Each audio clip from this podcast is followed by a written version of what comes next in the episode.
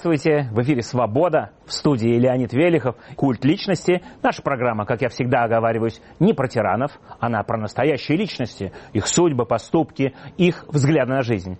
А этот ее выпуск вовсе особенный, рождественско-новогодний. Праздничный выпуск нашей программы и это уже наша традиция, второй раз мы так делаем, это концерт с участием тех гостей, которые побывали в нашей студии в течение уходящего года. Артистов, художественных талантов, наконец, просто людей с артистической жилкой. В этом году перебывало у нас так много, что хватило на две концертные программы, которые мы презентуем публике. Год по восточному календарю предстоит «Желтого пса». Вот «Желтого пса» я и привел из своего дома. Он не один Новый год, в том числе и не один Новый год своего имени, справил, много в жизни повидал. Итак, начинаем и открывает наш рождественско-новогодний концерт молодой, популярный, смелый до бесшабашности Вася Обломов здесь.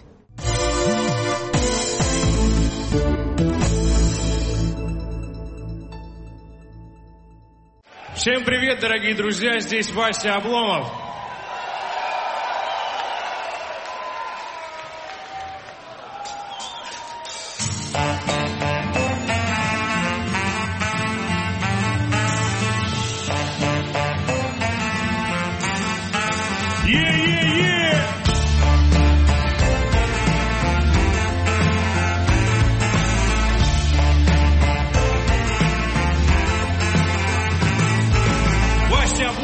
Вышел из интернет-мемов. В клипе про говно снялся Михаил Ефремов. В письме счастья снялся писатель Минаев. Вася Обломов, это чистый кайф. Он рубит правду матку и этим крут. Мой день рождения, он должен быть тут. Закажу его за любые средства. Он споет одноклассники, и я вспомню детство.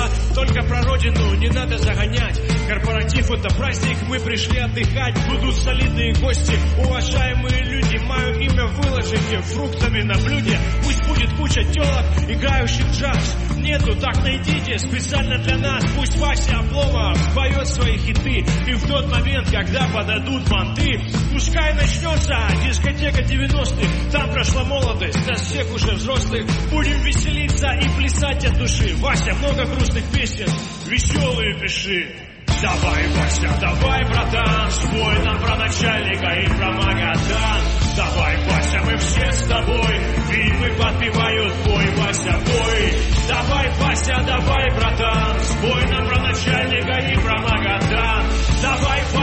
Вася,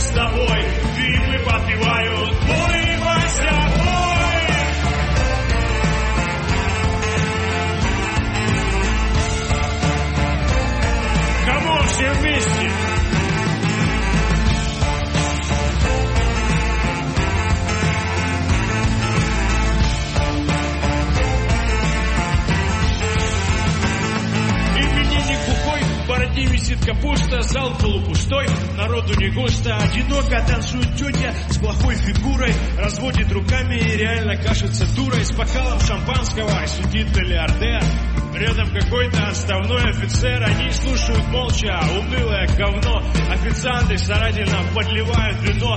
Ведущий концерта сегодня в образе феи. Он сам в восторге от этой идеи. Искрится шутками, юморит не в попад. Папа именинника не очень-то и рад. Тетки на танцполе все кричат красавица, а каким-то типам наш концерт не нравится. В паузе между третьей и четвертой песней на сцену выползла дама и потребовала спеть с ней шутки шутками. А время идет, и за 40 минут нам заплатили вперед. Поем главный хит. Никто не слушает, кто-то ушел курить, кто-то просто кушает. Ни аплодисментов, ни концертного угара, но при этом заплачено три гонорара. Поем веселые песни, три из них про говно. Вот такое искусство за ваше бабло. Давай, Вася, давай, братан, спой нам про начальника и про Магадан. Давай, Вася, мы все с тобой, фильмы подпевают, бой, Вася, бой. Давай, Вася, давай, братан, спой нам про начальника и про Магадан. Давай, Вася, мы все с тобой, фильмы подпевают, бой, Вася, бой.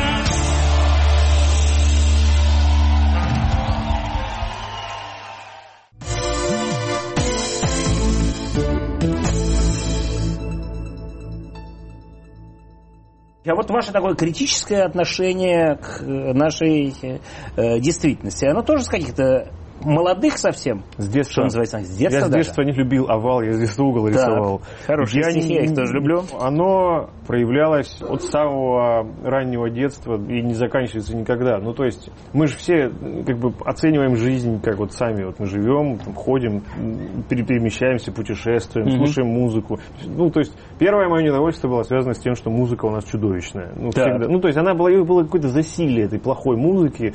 Там вот Это эти все сколько голубые- годков-то было это недовольство А, да много до сих пор.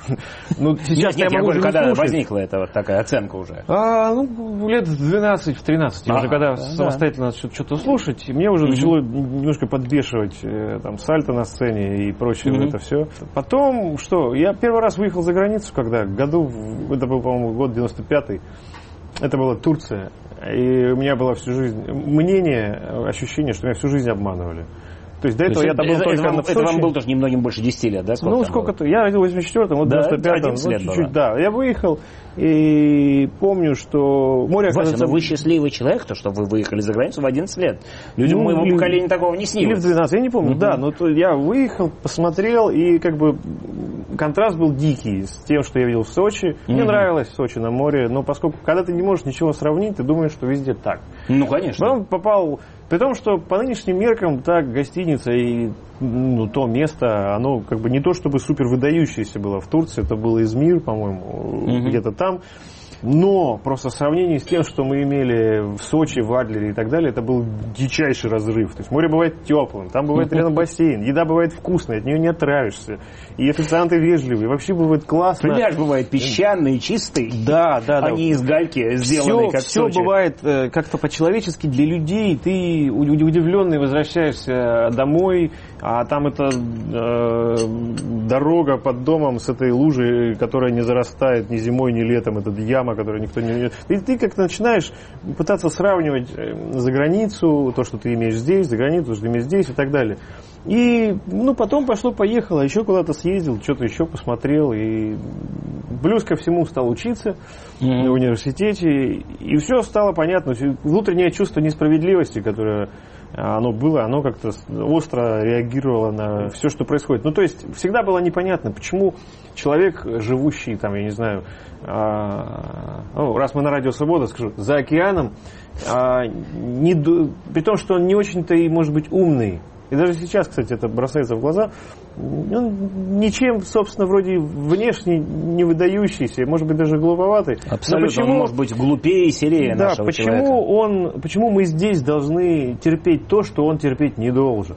Почему Мгм. он живет лучше, чем мы? Почему их пенсионеры должны жить лучше, чем наши? Чем они лучше? Ты видишь, что ничем, и начинаешь пытаться искать причину, и она находится где-нибудь там наверху, где-нибудь там в каких-то глубинных материях наших и так далее.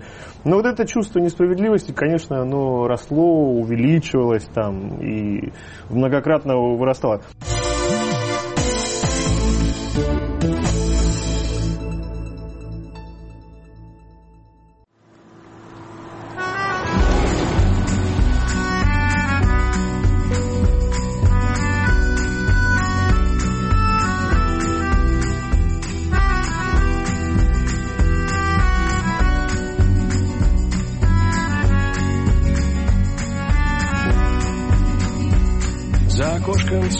Акации, осы ползали по стеклу. Я во внутренней эмиграции, на работе сидел в углу. Всех коллег из офиса нашего я уже попросил с утра Ни о чем у меня не спрашивать, я уехал и вам пора. Базы данных, проекты, акции, я не здесь, хоть бели ножом. Я во внутренней эмиграции, я за внутренним рубежом.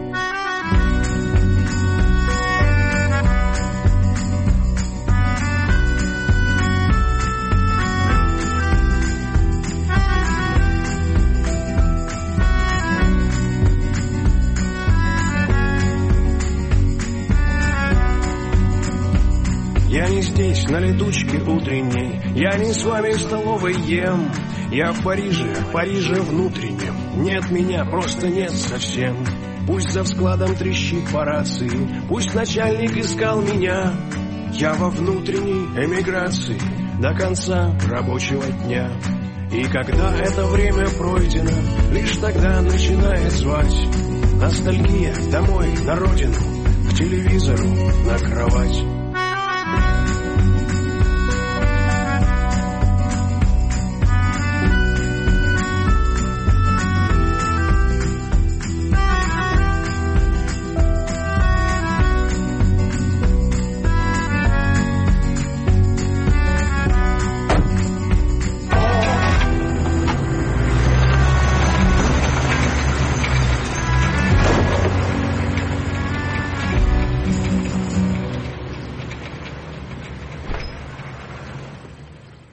А вы сами, вот понимаете, вы... э, Что нужно было делать, нет, я знаю. Нет, нет, нет, нет, я не- не- давайте сойдем уже Да. э, с этой темы. А вы сами, вот вы говорите о том, э, употребили несколько слов рискуете, а вы сами понимаете, что вы вот рискуете, когда- Конечно. когда... Я это говорю как человек, который рисковал. Сейчас, нет, я, я уже не про митинги, я про песенки ваши замечательные. Когда вы под масочкой, из-под масочки такого пациента из санчасти, такое вообще Путину вменяете вплоть до взрывов домов. Не бывает так боязно? Холодок не бежит по спине? Ну, во-первых, мы пишем песни. Так, это я И знаю. я всегда а, считаю, что как только ты начинаешь задумываться на тему того, а стоит ли тебе это писать, Мгм. ты проиграл. Вот Мгм. В этот момент вообще надо переставать заниматься тем, что ты делаешь, и, ну, то есть, значит, уже ничего хорошего, путного из этого не выйдет. Другое дело, что я всегда старался писать, так скажем, печатными словами и аккуратно, и не переходя, собственно, не оскорбляя на личность. Мне всегда, Мгм. когда говорили, а что, я пишу про идиотизм, про глупость и, ну, про какие-то такие понятные общие вещи через призму настоящего, но и в конце концов я всегда а, рассчитываю на здравый смысл. А, Я понимаю, о чем вы говорите, что мало ли, как у нас, понятно, мы живем в государстве, которое может по щелчку пальцев у тебя все отобрать. И по самому идиотскому поводу. Я даю себе в этом отчет, но... Прихлопнуть как Я, комарика. я понимаю, но э, я же говорю, я всегда рассчитываю на некий здравый смысл. В конце Мгм. концов, это песни. Это не Мгм. призывы э, к действию, не руководство, не инструкция по эксплуатации, не руководство к действию. Это песня.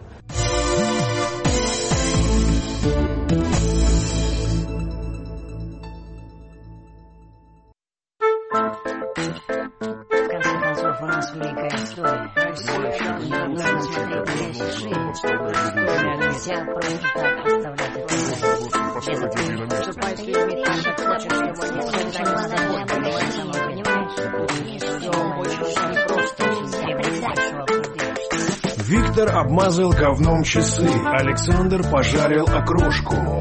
Петр Семенович снял трусы и выставил попу в окошко. Олег сделал штопором дырку в кубе, копаясь в проводке соседа. Максим на экране айфона себе ключом нацарапал «Победа!». Иван измазал тельняшку золой, Евгений не мылся неделю. Борис кричал «Конгрессменов долой!» и начал курить в постели. Анжела вставила в ноздри кольцо и показала свекрови. Павел засунул в духовку лицо и сжег ресницы и брови. Руслан выбил палкой в больнице стекло, Алексей разломал калитку. Виктор навоза набрал полкило и в прихожей слепил пирамидку. Михаил органично блевал в кусты, Иннокентий устроил истерику.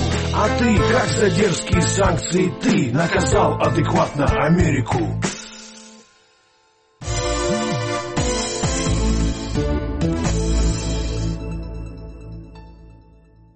Следующим номером нашей программы Децл. Кумир поколения наших детей. Первый русский рэпер.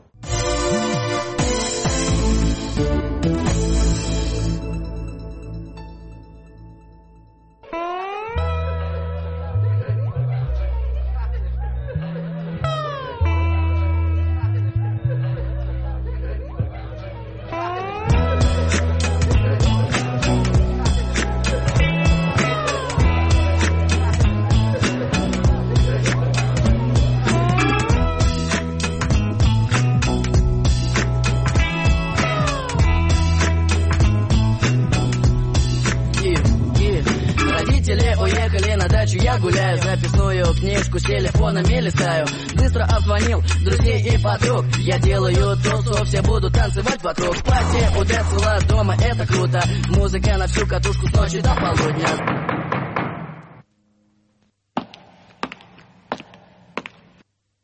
Для наших детей, родившихся в 80-е, он был кумиром, и они, конечно, мечтали побывать на вечеринке у Децла дома.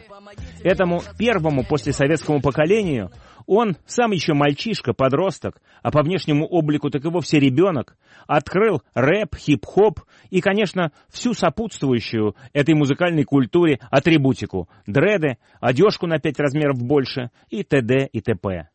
Вот ведь удивительно – Первый американский белокожий рэпер Эминем еще только завоевывал право исполнять рэп наряду с темнокожими отцами жанра, а у нас Децл уже собирал стадионы. И главное, какой это был рэп? Хорошая поэзия, наполненная хорошими мыслями и добрыми чувствами. И поэтому, а не только из-за моды, Децл собирал стадионы, таких же, как он, хотевших, чтобы у них тоже душа пела.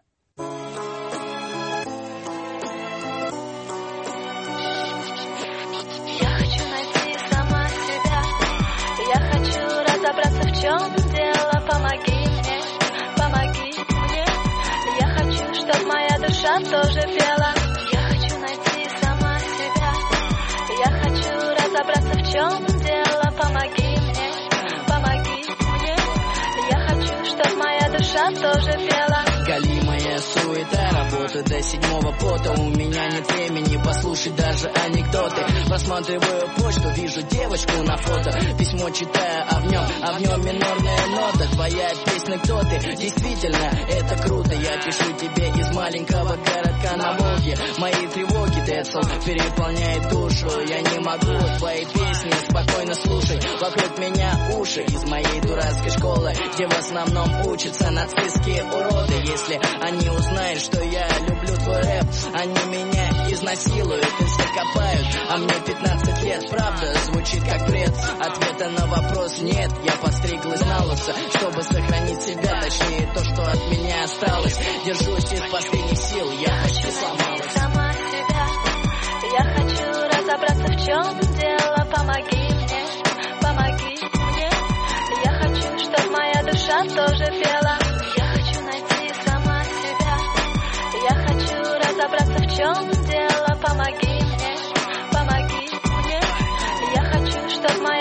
тоже пела. С тех пор утекло немало воды, появилось немало рэперов, в том числе из тех, кто сидел с Децлом на диване у него на вечеринке, а теперь сидит на диване и делает селфики с сильными мира сего.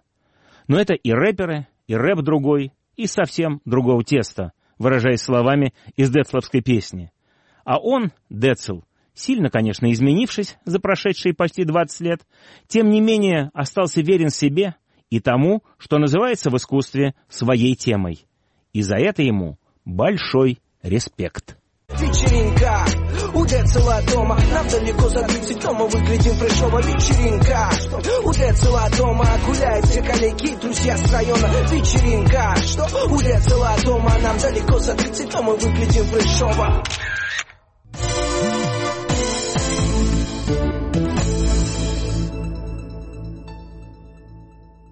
Банальный вопрос, который вам сто раз задавали, тем не менее не могу не спросить, откуда взялись дреды?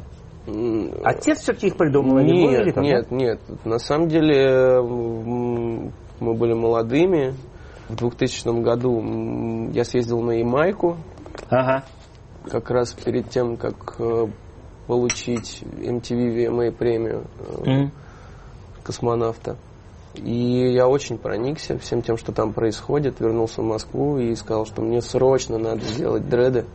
Я вот точно, наверное, в прошлой жизни на Ямайке жил. Но это все свое или это все свое? Все свое, это да? Все с того То времени. Есть, сколько, сколько же лет вы не, не стрижетесь? 17 лет. Ну, 17 лет? 17 лет, да.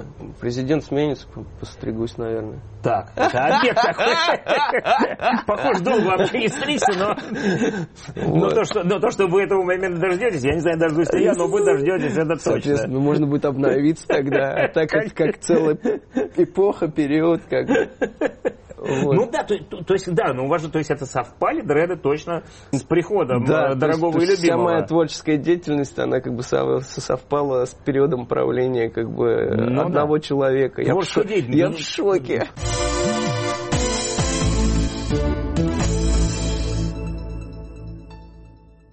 Сменим музыкальный жанр, наполним классической музыкой сердца. Самый молодой за всю историю культа личности гость нашей программы – пианист Лукас Генюшес.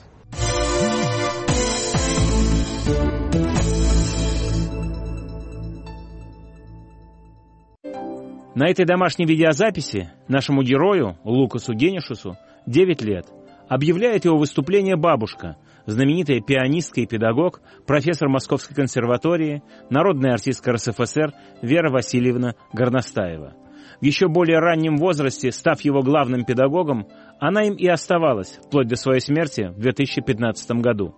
Хотя в семье Лукаса все музыканты, вплоть до третьего колена, мама – пианистка, профессор консерватории Ксения Кнорре, отец – тоже знаменитый пианист, литовский, Пятрас Генюшес, дед со стороны отца, известный литовский дирижер, в исполнителя высочайшего класса вырастила Лукаса именно бабушка. Она его привела к первым победам, к премии Шопеновского международного конкурса, а вот до главного его на сегодняшний день триумфа, второй премии конкурса имени Чайковского, Вера Васильевна не дожила буквально несколько месяцев. И можно только предположить, как бы она была счастлива этой победе своего воспитанника и всем последующим успешным его выступлениям в лучших концертных залах мира. Последним по времени стало блестящее выступление Лукаса с сольным концертом в Большом зале консерватории как раз накануне его прихода в студию «Радио Свобода».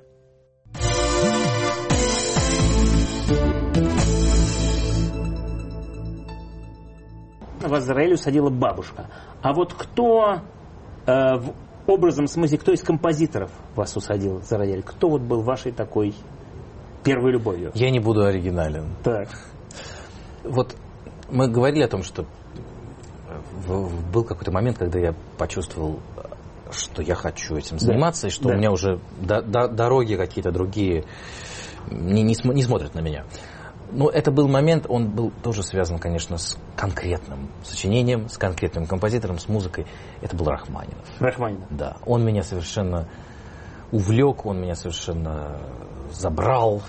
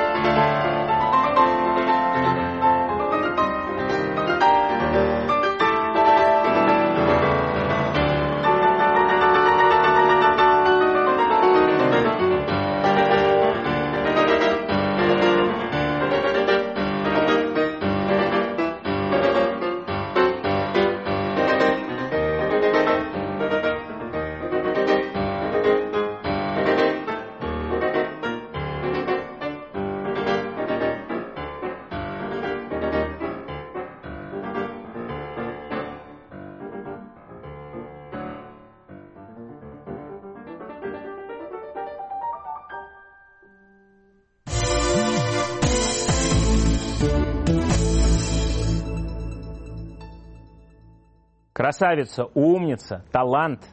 Полина Осетинская продолжает классическое музыкальное направление нашего концерта.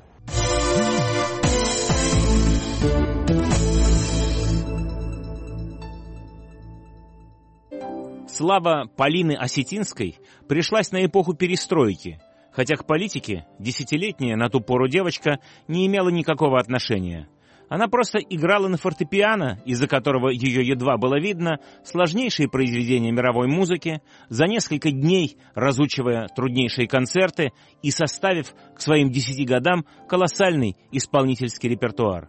Журналисты нарекли ее ангелом перестройки, связав воедино это музыкальное чудо и чудо обновления страны, которую еще недавно называли «империей зла».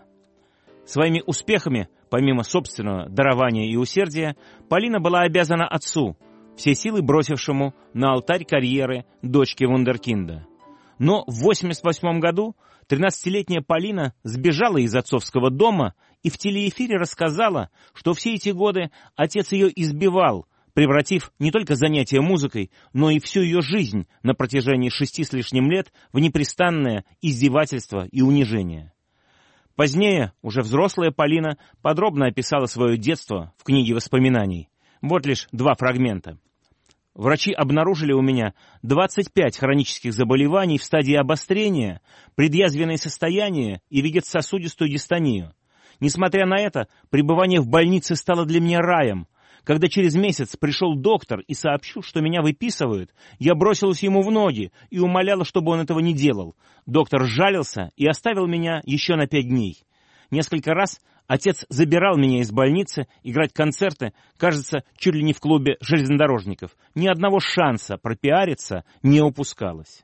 Отец подошел, одним движением сверху донизу разодрал на мне платье. Несколько раз ударив, швырнул головой об батарею в противоположном углу комнаты, протащил по полу и усадил голый за рояль, проорав «Играй быстрее, сволочь!». Я играла, заливая клавиатуру и себя кровью. В комнате было пять мужчин, но ни один из них не пошевелился. И двадцать лет это не перестает меня удивлять. Так рухнул еще один прекрасный миф эпохи перестройки, а вскоре и сама перестройка. Но не рухнула Полина, и это главное в ее истории. Она нашла в себе силы преодолеть тяжелейший кризис и, по сути дела, начать жизнь заново. Она стала всемирно известной пианисткой, она вновь на гребне успеха, и, глядя на эту необыкновенно красивую женщину, невозможно предположить, что она в своей жизни пережила.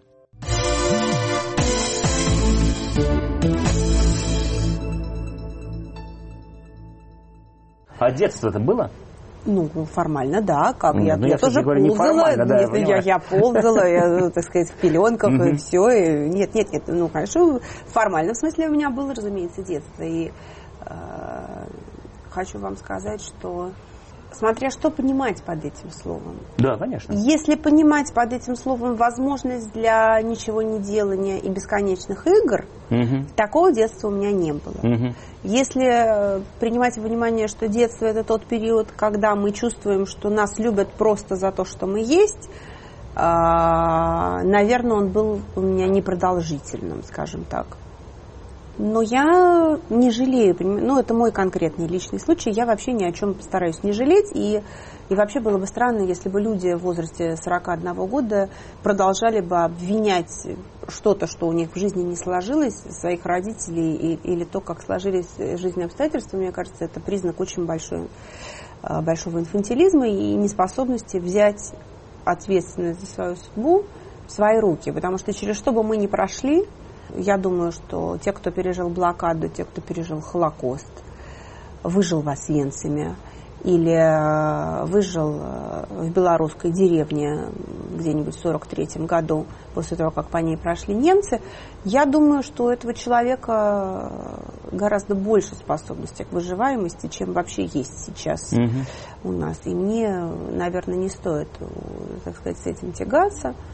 Но мне повезло, я э, вот э, прожив какие-то свои, какие-то возрастные травмы, вопросы, я э, 18 лет у меня э, был период, в общем, такой когда я провела несколько лет, несколько месяцев в институте Бехтерева с диагнозом маниакально-депрессивный психоз – и вообще я в этом смысле человек много работающий с собой, со своими травмами, переживаниями, со своими, так сказать, какими-то взаимоотношениями с миром. Я имею в виду психотерапию и любые вообще угу. какие-то практики и, э, и тренинги, которые в этом смысле и телесные, и психологические, которые помогают мне, в том, в том числе для своего центра. Я этим занимаюсь, тестирую на себе.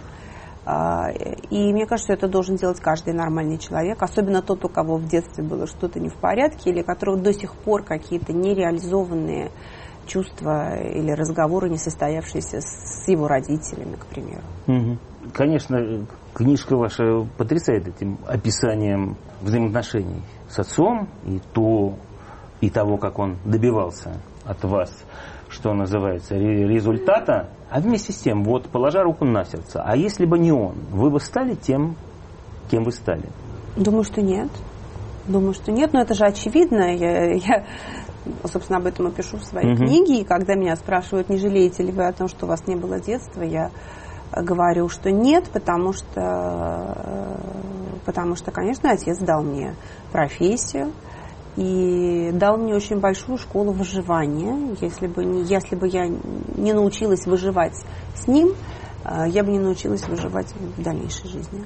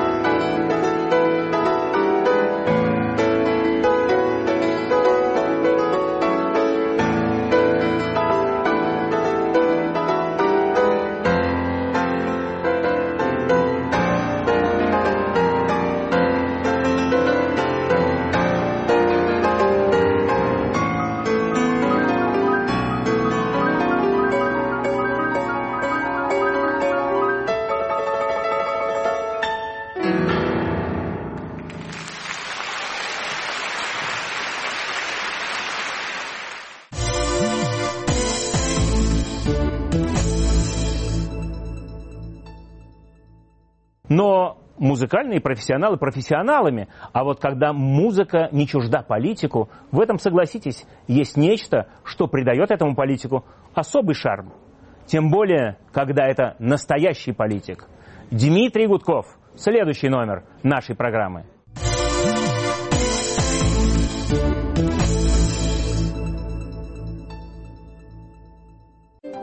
Дмитрий Гудков из молодых до ранних но, как в том анекдоте, в хорошем смысле слова.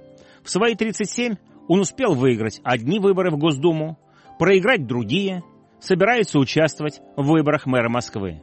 И все главное против течения, в оппозиции к Путину и партии жуликов и воров, что он сразу декларировал, едва появившись на политической арене.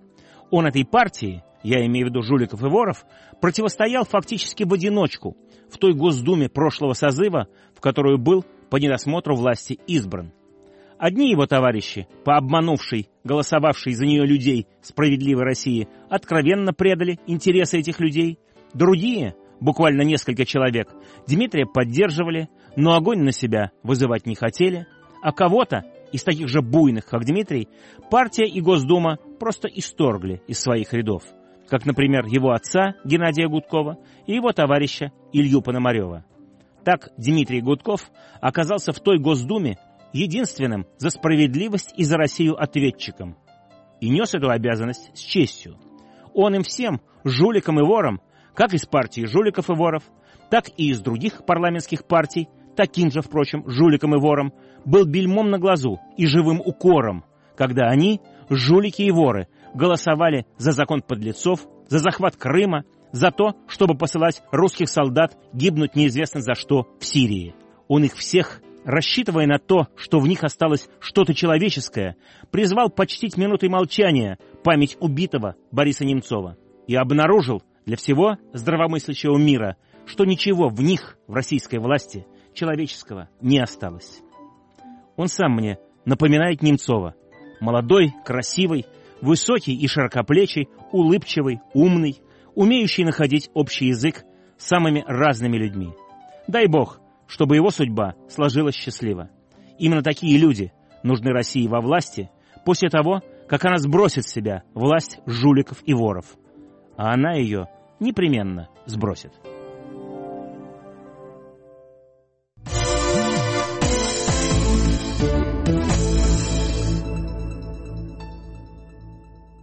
Как вы думаете, э, Путин мирным образом уйдет э, от власти, из власти, или все дело все-таки закончится каким-то таким катаклизмом? Я оптимист. Я думаю, что все должно мирно произойти. На самом деле, обратите внимание, Путин, угу. мне кажется, уже многие процессы не контролирует. Мне кажется, уже даже спецслужбы управляют страной. Когда, например, ему задали вопрос про мальчика, которого задержали, полицейские. Или про Серебренникова, когда ему спросили. Да, да, да. Как же так? Не, не про мальчика, про Серебренникова. Про Серебренникова. Про Серебренникова. Да. Вот когда ему про Серебренникова задали вопрос, он сказал, дураки. Ну, а что непонятно, кого он имел А что дальше произошло? С кого-то полетели погоны ну, какие-то? в том-то и дело. Это говорит о том, что он не управляет уже многими процессами. Уже... А может, он нас имел в виду, говоря о дураках? Нет, нет, нет. Он пытался таким образом дистанцироваться, сказать, нет, это не я сделал. Угу. Это вот какие-то там дураки в погонах. Но э, дальше. Есть нападение на Алексея Навального. Мы уже установили. Ну, не мы, интернет-общественность установила, кто это сделал. Последовали ли какие-то меры со стороны Путина, власти? Нет. Почему? Я думаю, что он уже не может многие вещи сделать. Дальше. Убили Бориса Немцова. И э, я просто понимаю, Э, по каким принципам работает наша система и наш режим. Бориса Немцова никто не имел права убить. Ну, знаете, как по понятиям таким. Да, понятно. Он был начальником всех начальников. Он Конечно. работал э, в правительстве, он был человеком системы. Конечно, он был. Это значит, что кто-то нарушил главное правило. Да, да, да. У него ну, был им, иммуни, иммунитет кто. в этом смысле абсолютно. Конечно, да. мы догадываемся, кто. Это э, ключевое правило. Никакие репрессии в отношении людей, которые хоть когда-то были в этой системе, вот таких, ну, то есть можно посадить, можно уволить, можно выслать, но убивать Конечно, никому это своего рода теракт против государства на самом деле. Реакция была? Нет никакой реакции. Посадили виновных, ну каких-то там исполнителей.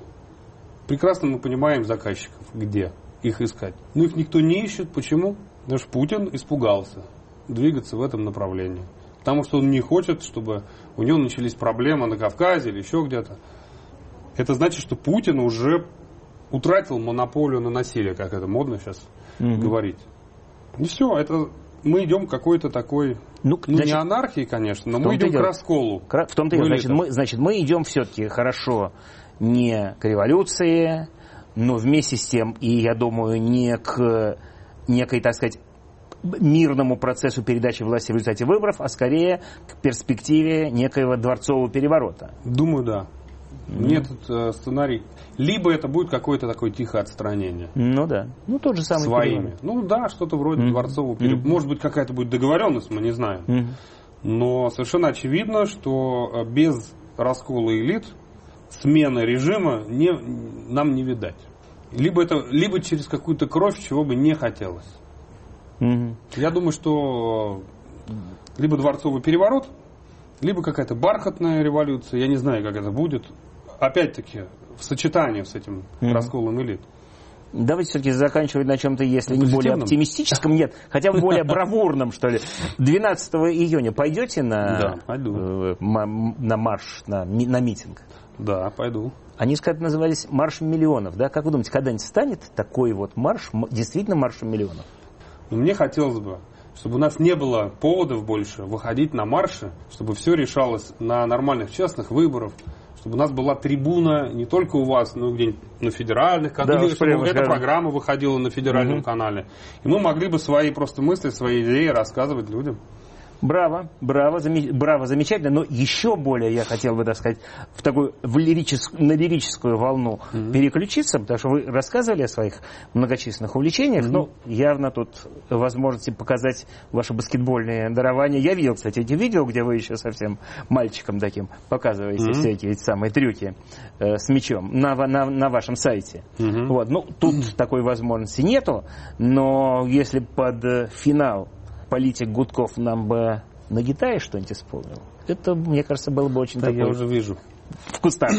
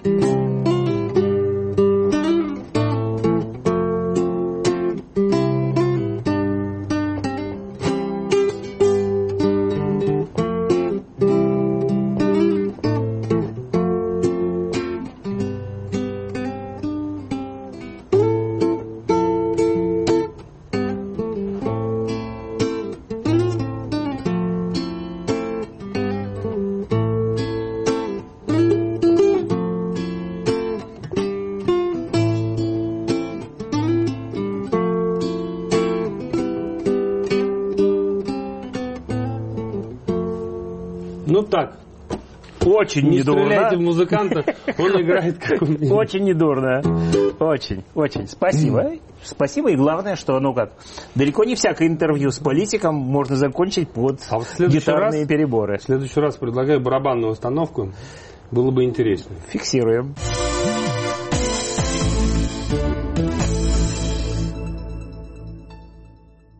Ну а завершаем мы первое отделение нашего рождественско-новогоднего концерта. Второе, напомню, смотрите ровно через неделю на лирической ноте. Игорь Кахановский, чудесный поэт-песенник, друг детства и юности Владимира Высоцкого, этой нашей вечной, как сказал поэт, любви и раны.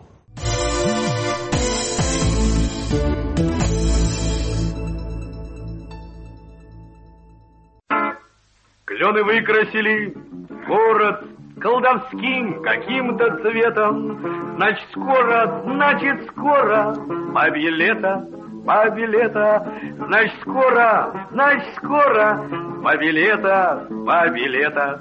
Что так быстро тают листья, а ничего мне непонятно, а я ловлю, как эти листья, наши даты, наши даты, а я ловлю, как эти листья, наши даты, наши даты, а я кружу напропалую самой ветреной из женщин, а я давно хотел такую, и не больше, и не меньше, а я давно хотел такую, и не больше, и не меньше. Только вот ругает мама, что меня ночами нету, что я слишком часто пьяный, бабьим летом, бабьим летом, что я слишком часто пьяный, бабьим летом, бабьим летом.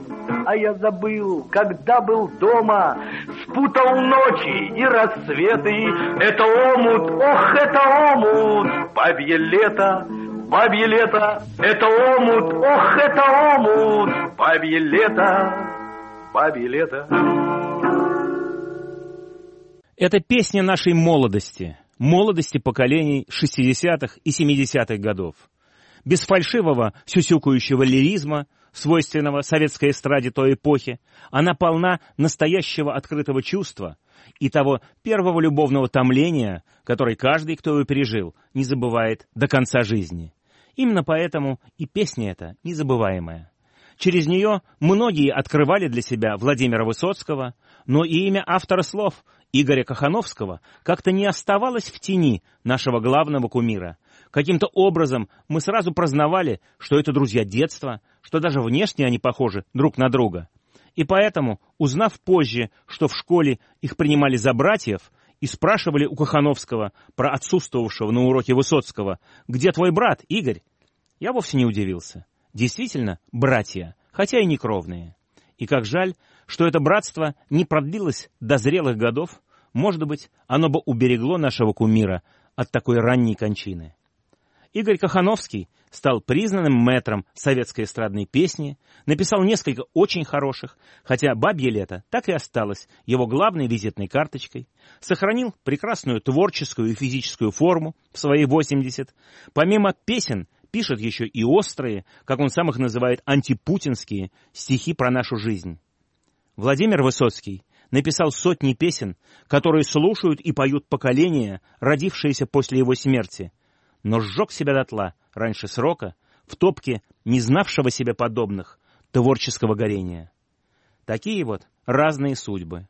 Но в истории они навсегда останутся связанными воедино. Где твой брат, Игорь?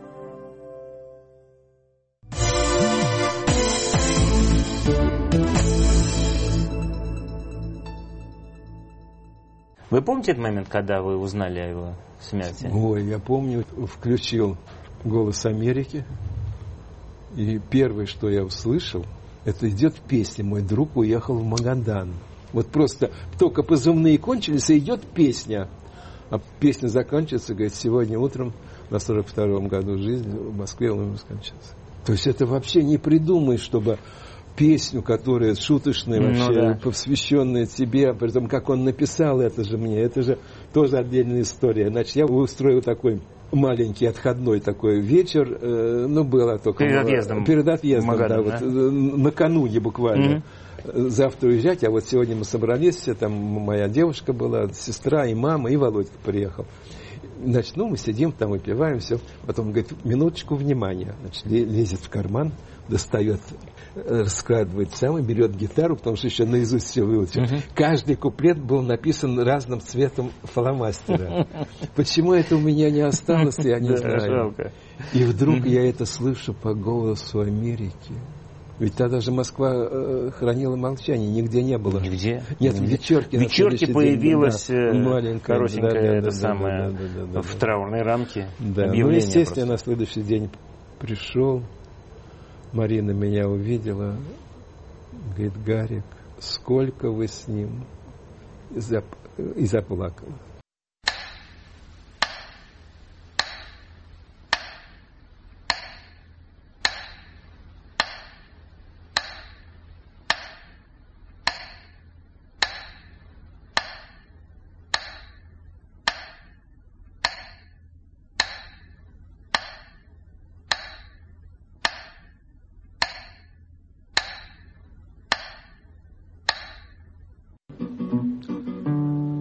Друг поехал в Магадан. Снимите шляпу, снимите шляпу. Уехал сам, уехал сам, не по этапу, не по этапу. Не то, чтоб другу не везло, не чтоб кому-нибудь назло. Не для молвы, что молчу, да, а просто так, а просто так. Я знаю, кто-то скажет зря, как так решиться, всего лишиться, ведь там сплошные лагеря, а в них убийцы, а в них убийцы. Ответит он, не верь молве, их там не больше, чем в Москве. Потом уложит чемодан и в Магадан. Магадан. Не то, чтоб мне не по годам, я прыгнул ночью из электрички, но я не еду в Магадан, забыв привычки, закрыв кавычки. Я буду петь под струнный звон про то, что будет видеть он, про то, что в жизни не видал, про Магадан, про Магадан. Мой друг поехал сам собой, с него довольно, его довольно, его не будет бить конвой, он добровольно, он добровольно, а мне удел от Бога дан. А может тоже в Магадан уехать с другом заодно и лечь на дно.